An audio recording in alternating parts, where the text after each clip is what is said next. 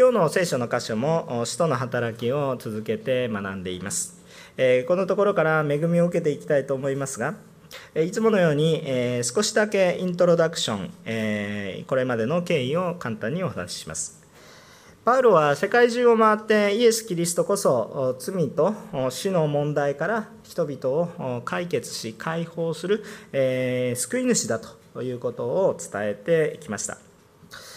一方でイエスを受け入れられないユダヤ人の宗教指導者たちはあこのパウロのことをが邪魔になり、えパウロを殺害しえ迫害していきま殺害しよう迫害しようとして殺害しようとしますね。でえしかし、えこの騒ぎの中で、えローマ兵が介入してきて、えパウロはあ、まあ、結果的に保護されるという形になります。えそして、えパウロに対する裁きが下されようとするんですが正当な裁判や判決というのはずっと先延ばしにされ続け一方でパウロに対しては不当なこの幽閉が続くという状況になります。正式な正当な裁判が先延ばしにされ不当な幽閉が続いていたと。法的根拠が何もない、えー、とにかく、えー、このパウロを幽閉し続ければユダヤ人にとってもいいしややこしいことはなくなるとそういうご都合主義のこう采配がずっと続いていたわけですね。でそのような状況が2年間まあ最低2年間2年以上に及んだわけですね。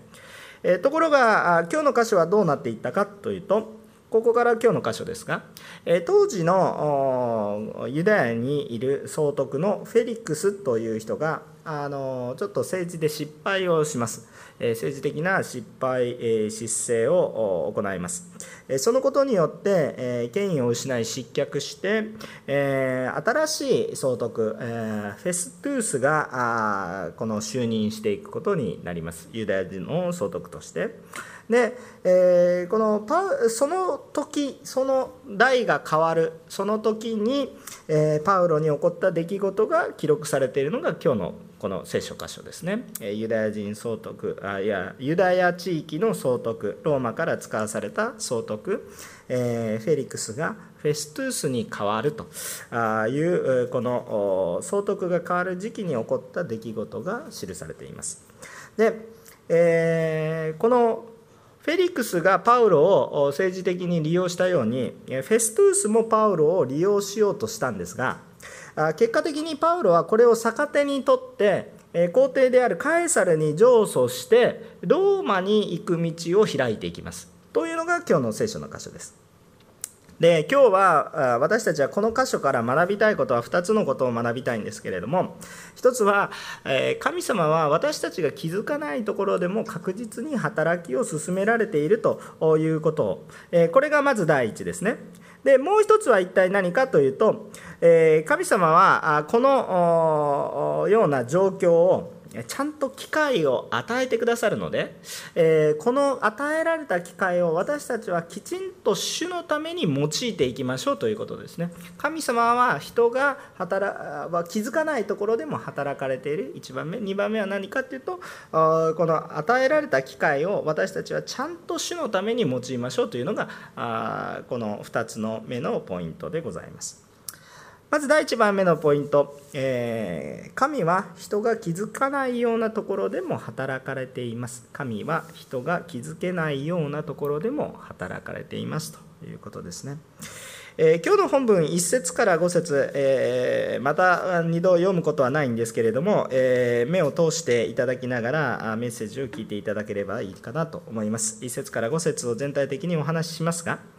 当時ローマの帝国の属州に、えユダヤという地域がなっていたんですね、えー、完全に独立国家でもない。ある程度の自治はあるけれどもそこに総督がいて、えー、一応こう完全なローマという国ではないけれどももうほとんどローマ帝国の領域になっている。そういう、えー、状況でした。ですからそこにローマの息のかかった代表が来るわけですねローマ帝国を代表するこれが総督ですユダヤ総督と言われた時ユダヤ人の長男ではなくて、ユダヤを治めるローマから派遣されたローマの息のかかったものがこの長になっていたわけですね。でそこで新しい総督フェストゥースが、こう就任するわけです。で実は前の総督はフェリクスという総督でしたね。えー、フェリックスという総督は、えー、パウロのこととは全く別の件なんですけれども全く別の件なんですがこれをわざわざですねちょっとこう歴史を紐解いていると話が長くなりますのでいいんですけれども、えー、まあ、政治的あのこのユダヤの治安の問題で、えー、間違った間違ったといいますか失敗する政策を行ってしまってユダヤ人の反感を買います、えー、これは非常に強い反感でした、えで結果その結果果どうなったかというとこのユダヤ人たちが要するにカエサルにま文句を言いに行くわけですね。でそのことによって、このフェリックスが、こう要するにま責任を取って交代しなさいと失脚することになるんですね。権威を失うことになります。で、え、この交代劇が起こっていくわけですがえー、もしですねこの交代劇が起こらないとですねどういうことになってるかっていうとパウロがずっと幽閉され続けていた法的が根拠がないまま幽閉されているユダヤ人の機嫌を取るためだけに、えー、こう幽閉されているその状況がさらに続いただろうなということが考えられます。えーまあ、フェリックス自身もですねパウロに何度も話を聞きに来ましたけれどもその理由はお金が得たいからという理由でしたね、えー、ですからあこう本当に自分の私利私欲のために動いていましたのでえフェリックスが代表である限りはおそらくその状況は膠着したままだったと考えられるわけです。でしかしこの状況が動きました。でも覚えておきたいことは何かっていうとこの状況に対して何の力もなかったのがパウロです。もうパウロの力の部完全に外の話です。ところが状況が変化したということですね。状況が変化した。ということを覚えておきたいと思います。さて状況が変化して新しい総督が来ました。で、えー、総督が変わるとやっぱりいろいろなこの引き継ぎが行われるわけででその時に、えー、ユダヤ人たちも自分たちに有利なようにこう引き継ぎをしないといけないわけですね。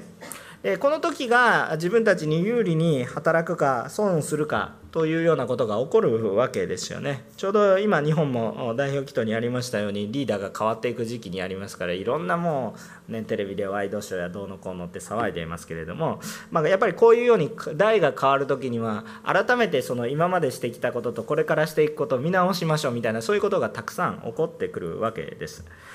ところがこのユダヤ人指導者たちはですねパウロのことがうやむやにされるのが嫌でですね何とかしてパウロをやっぱり完全に排除したい。ね、放っておくとですね、えー、もう自分たちが言っていることとは違うあイエスのことをどんどんどんどん広めていってしまうから何とかして排除したいという思いが優先したんでしょうこの新しい、えー、ユダヤ総督フェストゥースに対しても、えー、パウロのことを告訴しに行きましたでえー、この状況を見るとユダヤ人指導者たちがパウロを排除するこだわりというか執念というかこれは相当なものだったと思います。もう2年も経って膠着状態で動かないんですけれどもそれをもうずっと思い続け同じような計画をずっと立てているんですね。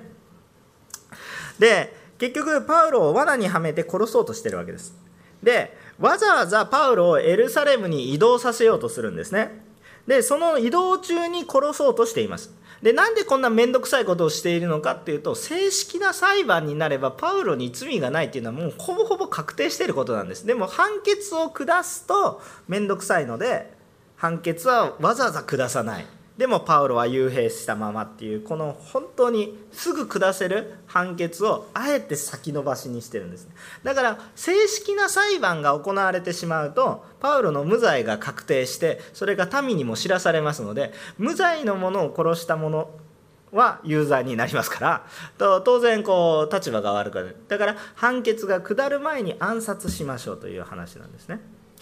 まあ、悪知恵が働くんですね、妻子怖すぎますという話なんですけれども、えー、そういう悪知恵が働いてしまっている状況ですね。えー、立法主義の弊害ですね、こういうのは、ちょ本当に愛に基づく、えー、本当に神様の御心が分からなくなって、とにかくこれをしないといけないがために何をしてしたいのか分からなくなってしまっているそういう状況だと思いますね。さて、えー、このような状況の中にあったんですけれども、えー、ここでですね面白い政治的な駆け引きが起こります。これは完全に政治的な駆け引きが起こります。でどういうことかっていうと、えー、前の総督であったフェリクスはですねえ要するにユダヤ人の機嫌を損ねてしまった。機嫌を取ろう機嫌を取ろうとしてたんですけど結局機嫌を損ねてしまったがゆえに代表が交代しました。つまりどういうことかというと新しいえフェストゥースっていう代表はユダヤ人をある程度気に入ることをしないといけないんです。ユダヤ人の不満を解消しないといけないっていう状況にありました。だからそのこのユダヤ人のこの機嫌を取らないといけないことをユダヤ人が知ってるんです。つまりユダヤ人指導者たちはよく理解してるんです。自分たちが置かれている有利な状況をよく知っています。この状況を用いて何をしようかとしたらあこうこの総督もですね私たちの主張を無下に拒否できないということをこう足元を見た上で何をしたかというとパウロをエルサレムで裁判にかけさせてください。いいですかエルサレムでです今カイサリアというローマの息が強いところにいるんですけどユダヤの息が強いエルサレムで裁判させてください。ということを言った。でだからユダヤ総督あこのフェあのフェストゥースはこれを無下にできないので無下にできないので仕方ないのでまあこれを受け入れられるんじゃないかなというふうにしてこう強く出ることができるわけですねユダヤ人側として一方で新総督フェストゥースの立場に立って考えます。新総督のフェストゥースの立場に立って考えるとどういう状況が起こっているかっていうとユダヤ人のこの機嫌を取ることは最低限必要だと。もしここでさらに問題が拡大すると収集がつかなくなりますよと。いうことになります。ですからユダヤ人の機嫌は取る必要はあるもののでも一方でユダヤの統治上全くユダヤ人の言いなりになるわけにもいかない。つまり100%額面通りはい分かりましたってなると就任したばかりの主導権がユダヤ人側に行くとこれからの属州としてローマの下で、えこうやっていきなさいという時に非常にやりにくくなる。ユダヤ人勢力が拡大する。もしくはユダヤ人勢力が図に乗る、え勢いを増す、えこういうことが起こってくるわけです。でこれ自体は面白くありません。そうですね。フェストゥースにするとローマ側にするとユダヤ人勢力が拡大することユダヤ人の言いなりで総督が動いたという噂が流れることこういうことは避けたいところなんですね、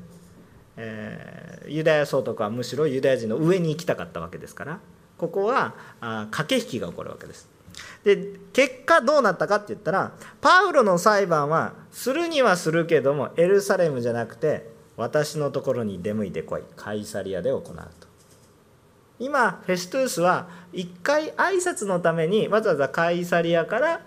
エルサレムにユダヤ人指導者たちに挨拶に来てるんですけどその時に告訴されてるんです。ここに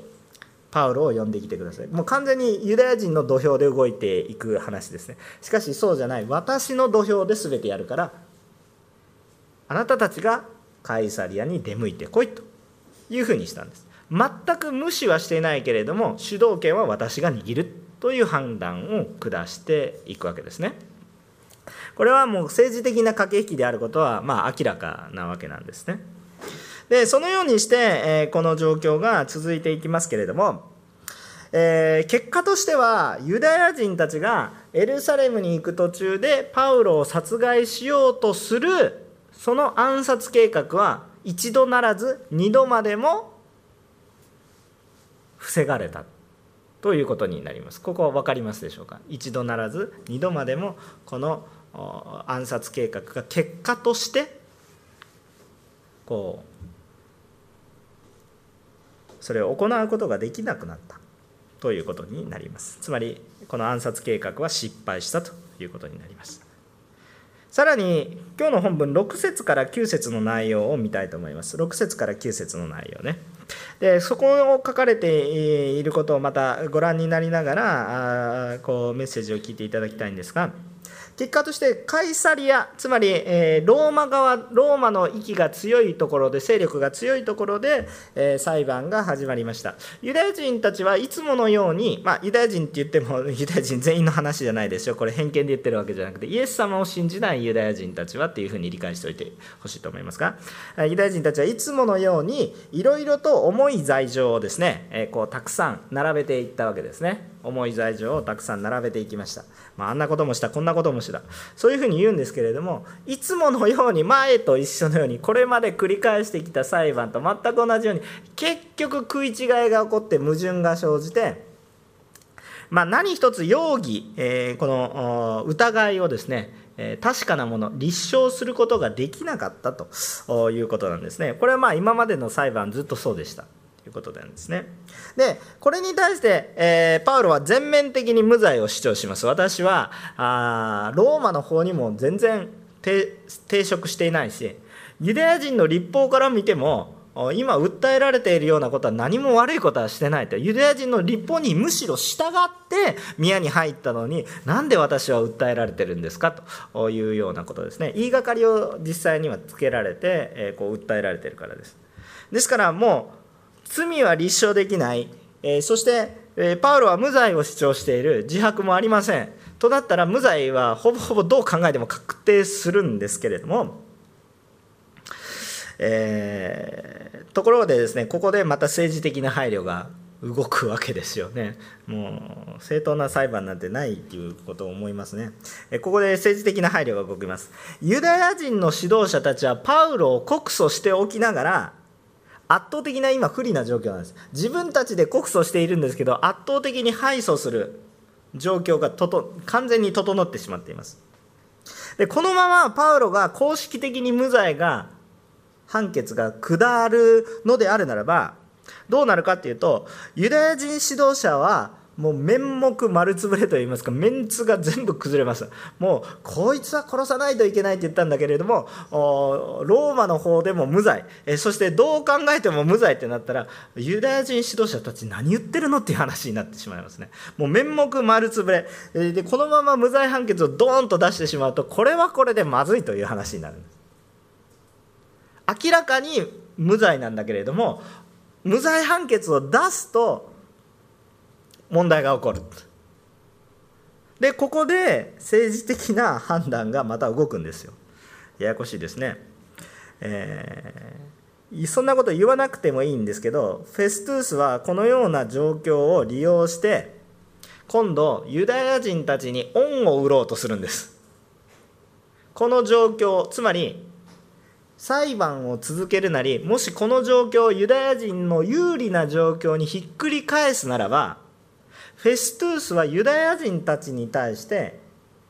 その状況を作り直したということで恩を売れることができますね。恩を売れる。不利な状況を良い状況に変えた。だからユダヤ人から感謝される状況になるわけです。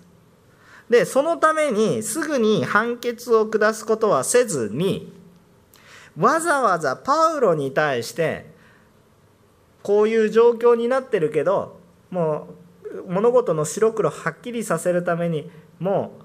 相手のところに行ってエルサレムに行ってはっきりと無罪判決することを望みますかというような表現です。非常にトリッキーな表現です。分かりますね？あななんでそんなこと言うのか？パウロに対してあなたはエルサレムで私の前で裁判を受けたいかというふうに聞くんです。なんでそんなこと聞くのか？これは圧倒的に政治的な思惑が裏に隠れてます。怖いですね。え表面のことじゃなくて裏の目的がちゃんとあるわけですででその中で、えー、こうまああなたはエルサレムで私の前に裁判を受けることは望むかというふうにパウロに振られるわけなんです。パウロに振られるんです。その決断をパウロに振るんです。パウロが「はい」と言えばエルサレムに行っただろうし「いいえ」と言ったらもうこうまあそれは積んでしまう話なんですね。でこの状況はすごい状況だなと思ってるんです。あのこの状況逆の側面から見るとパウロ側から見ると非常に面白い逆転現象が起こっています。なぜならばようやく今初めてですね弁明じゃなくてですねパウロ側に状況を変える手が来たっていうか順番が来たんですね。今までは「はいこれどうですか？疑われていますけどどうですか？弁明しなさい」って言って弁明してるだけでつまり防戦一方だったんですね。守り一方だったんです。ところがこの状況になった時にパウロはどうなったかっていうと今度は攻めの一手自分が決断することによって状況を変化させることのできるまあ要するにキャッチボールをしてるならボールが自分の方に来たっていう状況が来たんです。今まではボールは自分の方に来てなかったんです。いくら弁明しても主導権はずっと相手側にあったんです。あとは判決を受けるだけっていう状態だったんですね。でもボールが自分の方に来たんです。あなたはどうどうしたいのかどう何を望むのかっていうのが来たんです。だから状況を変えられる一手が自分の方に来たという状況になります。でこの状況はパウロにとっては非常に、まあ、あの願ってもないチャンスとなるわけなんですけれども、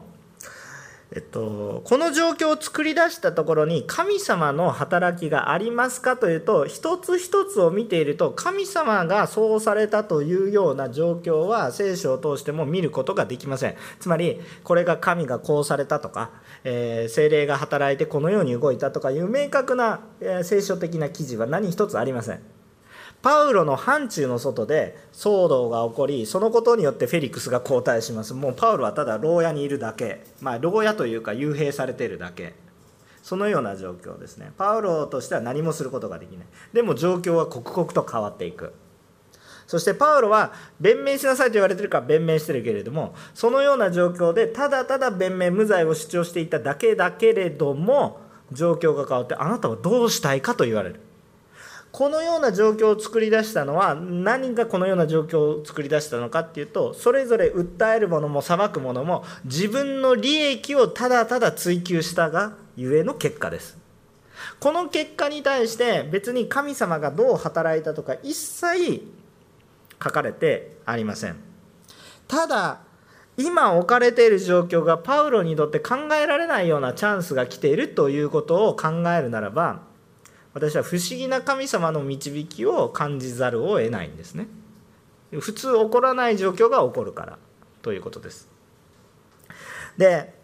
えー、パウロは何もできなかったし人々は自分の思うこと自分のやりたいことだけをしていたのにもかかわらず神の御心に沿う状況環境が整えられる。つまりこれはどういうことかって言ったら主が私たち人間が気づかない裏でうちに働かれていることを感じます。聖書の歴史を通しても本当にそのようなことを感じます、えー、今聖書講座がですね、えーとまあ、選挙セミナーのために今中断してるんですけどエステル記をやりましたよね。あの、まあ、やられた人またこれ今度また新約聖書再開しますのでまたぜひ参加してほしいんですけどエステル記エステル記なんて神の言葉なんて一個も出てこないんですね。びっくりします。聖書なのに神の言葉は一切出てきませんみたいな。そんな中なんですけど神様の宮座が起こってきます。神様は私たちの歴史の中におられます。歴史の中に介在されます。あの人がどう考えようと。あのクリスチャンに有利なリーダーが立とうが立たまいが神様はそれを神のご計画に用いられます。日本も今度新しいリーダーが生まれますけれどもどんなリーダーが生まれようと私たちに有志であろうが不利であろうがそれは神様が何かしら動かれている結果だということを思います。もちろんまだ私たち分かんないから祈りますけれどもいろんなことに対して祈りますけれどもどんなリーダーが立っても、まあ、先ほどの祈りにあったようにちゃんとリーダーのためにお祈りをします、え神の御心がしっかりとなされるように祈っていくわけなんですけれども同時に私のうちにも気づかないうちに神様の働きが今日あって今日皆さん今礼拝できているのも神の見えざる技の結果だということを皆さんが感じて礼拝に来ているのかそれとも分かんなくてそれも本当に分かんなくてただ礼拝に来ているのかっていうのでは大きく違います。そして私はそういう皆さんに何気なく生きている中でも神様が働かれているんだということを今日お伝えしたいと思っています。今日皆さん偶然に集まって自分の意思だけで来たわけではなくその後ろに神様の見えざる技が介在していたということを覚えておきましょう。それが何かというのははっきりとも見えない。でこういう不思議なこと。皆さんが日本に生まれた今横浜にいる。ね、自分の利益を追求しているかもしれません。ある人はビジョンを持ってきてるかもしれません。様々ですけれども。このように人の理解を超えて働かれる。時代も流れも超えて働かれる。神の技のことを難しい言葉で摂理と言います。摂理と言います、えー、だから時々ねあの摂理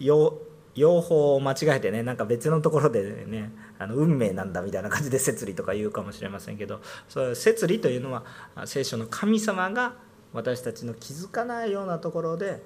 ね、どうしようもないどうし私たちがどうすることもできないところで神様がちゃんと采配をして整えてくださっている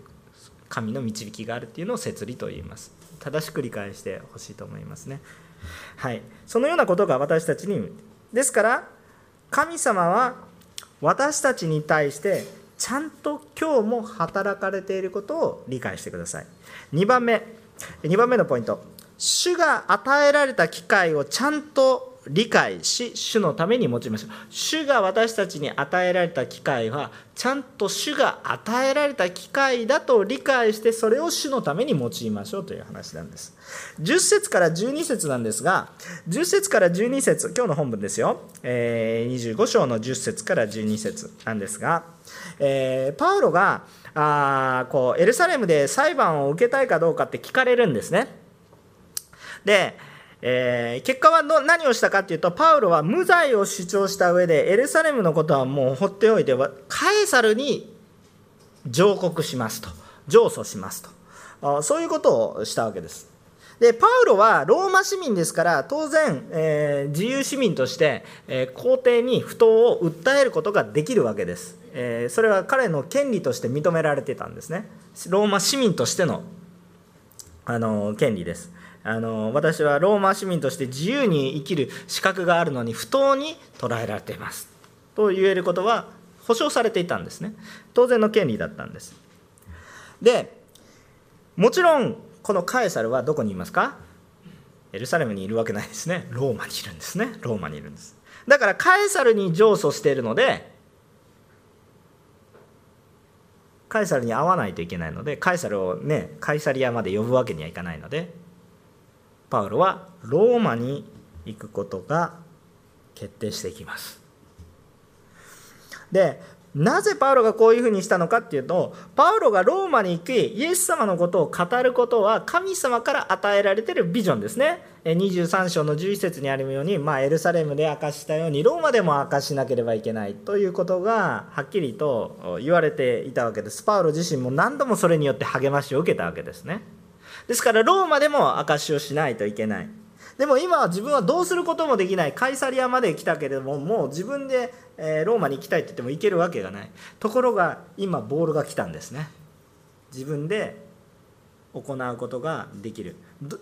エルサレムで裁判を受けたいかって言われたんですけどこれをうまく利用するとローマに行けるっていうことをちゃんと知恵を持って悟ることができたんですねパウロはね。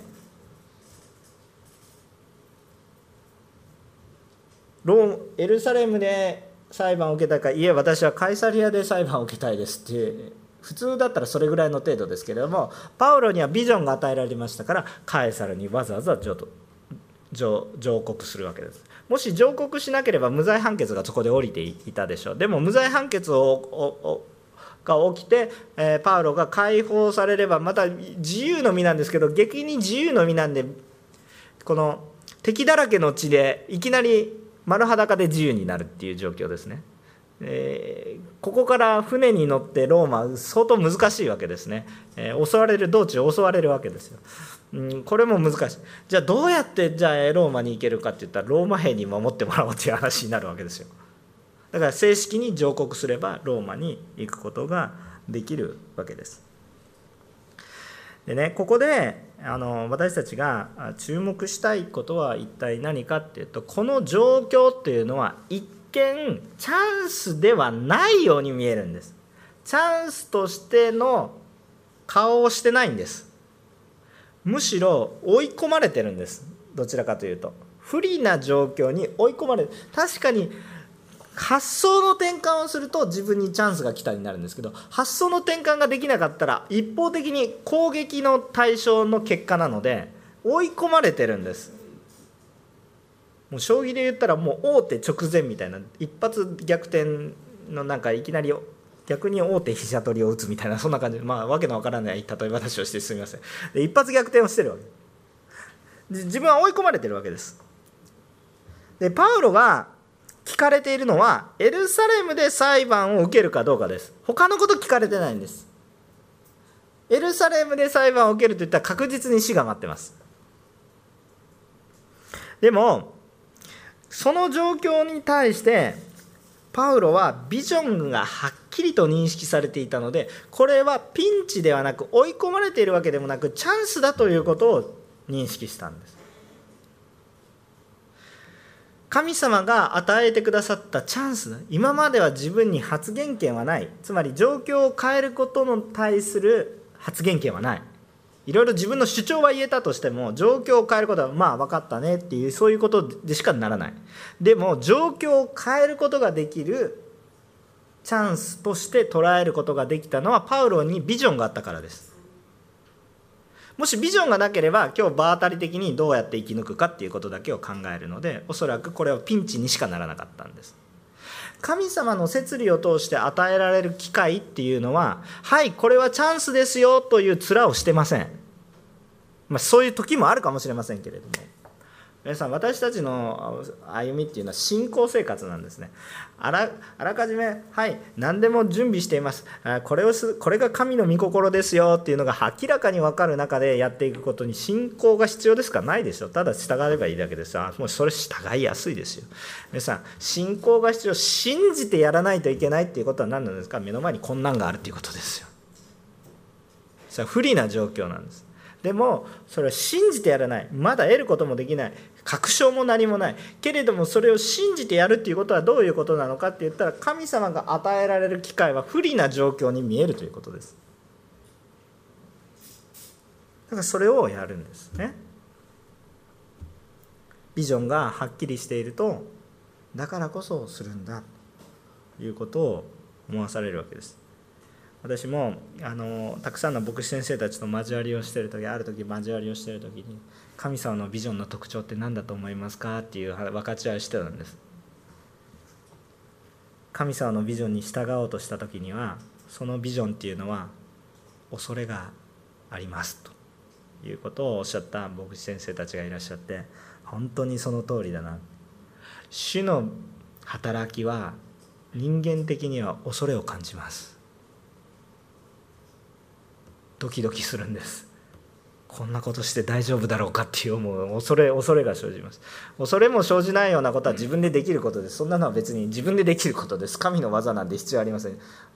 ないですね。今日私がこの後トイレに行きます。恐れを抱く必要はありません。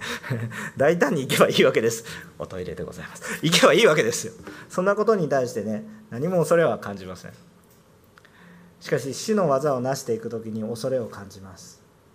自分にはできないことだからです。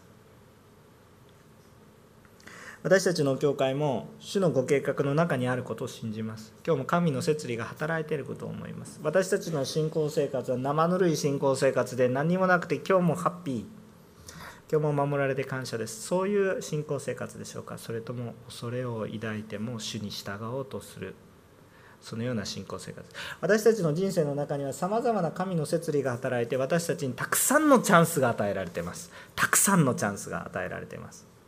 しかし私たちはそれをチャンスとして認識してないんです。なぜですか？ビジョンがないからです。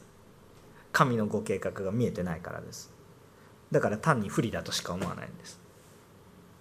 私たちに悪いことが起こりました。悪いことなんで悪いことが起こったの？それはビジョンがないからそういうふうに思います。悪いことが起こってもこれを悔い改めるチャンスだと受け止めることができるのは神の御心を求めているからです。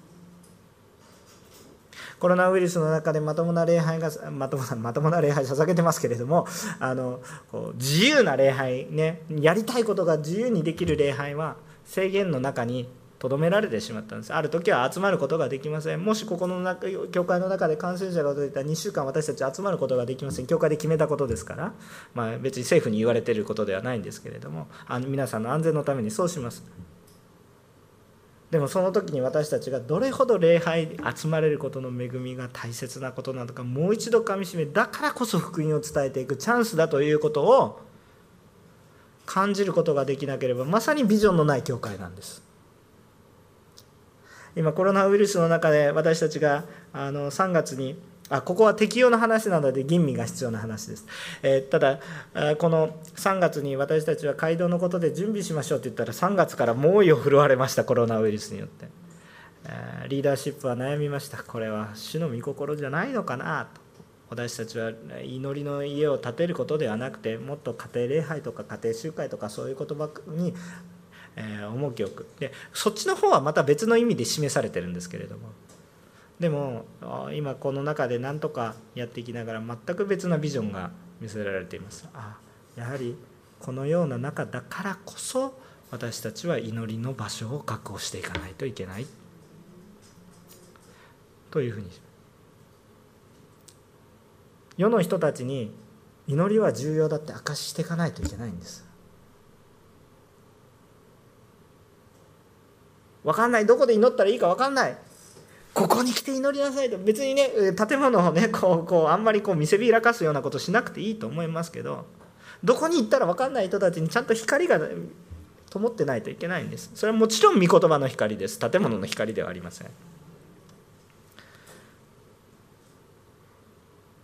でもどこに行ったら分からないような状況を私たちが作るんですか？そうじゃなくてここに来なさいというところ。示してあげることは大切なことなんじゃないでしょうか。困難な時だからこそ見えるビジョンというものがあります。でも神様のビジョンっていうのは何ですかって。あなた今何もできない状態かもしれない。エルサレムで明かしたようにローマでも。でも今私たちのうちに与えられているのは全世界に出ていてね。福音を述べ伝えなさい。だから宣教セミナーするんです。だから献金も捧げました。報告が来てます。またちょっと今度写真見せますね。本当に喜んでいらっしゃいます。私ちゃんと目を覚ましていかないといけないです。ちゃんと主が摂理を持ってあなたも守られます。私たちも守られます。結論的な話ですね。神様は私たちが知らない時も人知れず働いておられます。私たちが寝ていても主は働いておられます。私たちがもう神はいないと思っても確実に神は我がうちにもおられそして周りで働かれています。私が知らないだけです。だからそのような時に私たちが主から与えられているビジョンをちゃんと見つめて歩んでいるならばその与えられている機会を機会として認識し機会ってチャンスとして認識し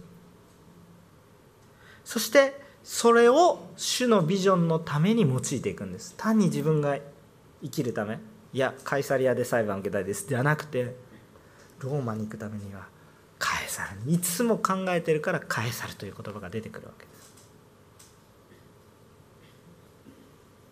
子供たちに伝道する時も同じですね。どういうビジョンを持ってるんですか？どういうビジョンを持ってるんですか？若者に伝道するのは何で？まあ私向いてないから。でも向いてるか向いてないかのできるかできないかの話ではなく主の御心はどうなのかというところで皆さん動いていくべきなんです。主の御心はどこにあるできるかできないかだったら何もできないです。でも主の御心は何なのかそれは状況を変えていきます。しかも自分のできないようなところも神が状況を変えてしまいます。それほどの神様を私たちは信じてるんです。だから主に委ねて主が与えてくださった機会がたとえ人間的に不利なような状況を見ても私のするべき方向ビジョンは変わらない。だから主にコロナウイルスの中にあってあしんどいから礼拝が行かなくてもいそうではありません。じゃあ本当に練られて強靭な礼拝そして礼と誠を持った礼拝を回復していくための機会です。悔い改めるチャンスです。本当に今選挙に出ていくことはできません。だからこそ今選挙を見直して主が与えられたチャンスに動けること。パウロに与えられた2年は無駄ではないんですよ。私たちは本当に神様が与えてくださった機会をちゃんとしてチャンスとして理解しそれを自分のために用いるんじゃなくて神のビジョンのままに用いていきたいと願うわけです。詩篇の121編の1節から8節ですね。詩篇の121編全体ですけれども御言葉を黙想しながらこのことがあの示されました。詩篇の121編ですね。有名な箇所です。賛美にもなってますしあの有名な箇所ですね。えー、共に、えー、お読みしたいかなと思っています、えー、これは「都のぼり」の歌です。あの神様を礼拝する時に、え街道に行く時に神殿に行く時に共にみんなで旅をしながら歌う賛美ですね。さあ、えお読みします。私は山に向かって目を上げる。私の助けはどこから来るのか？私の助けは主から来る天地を作られたお方から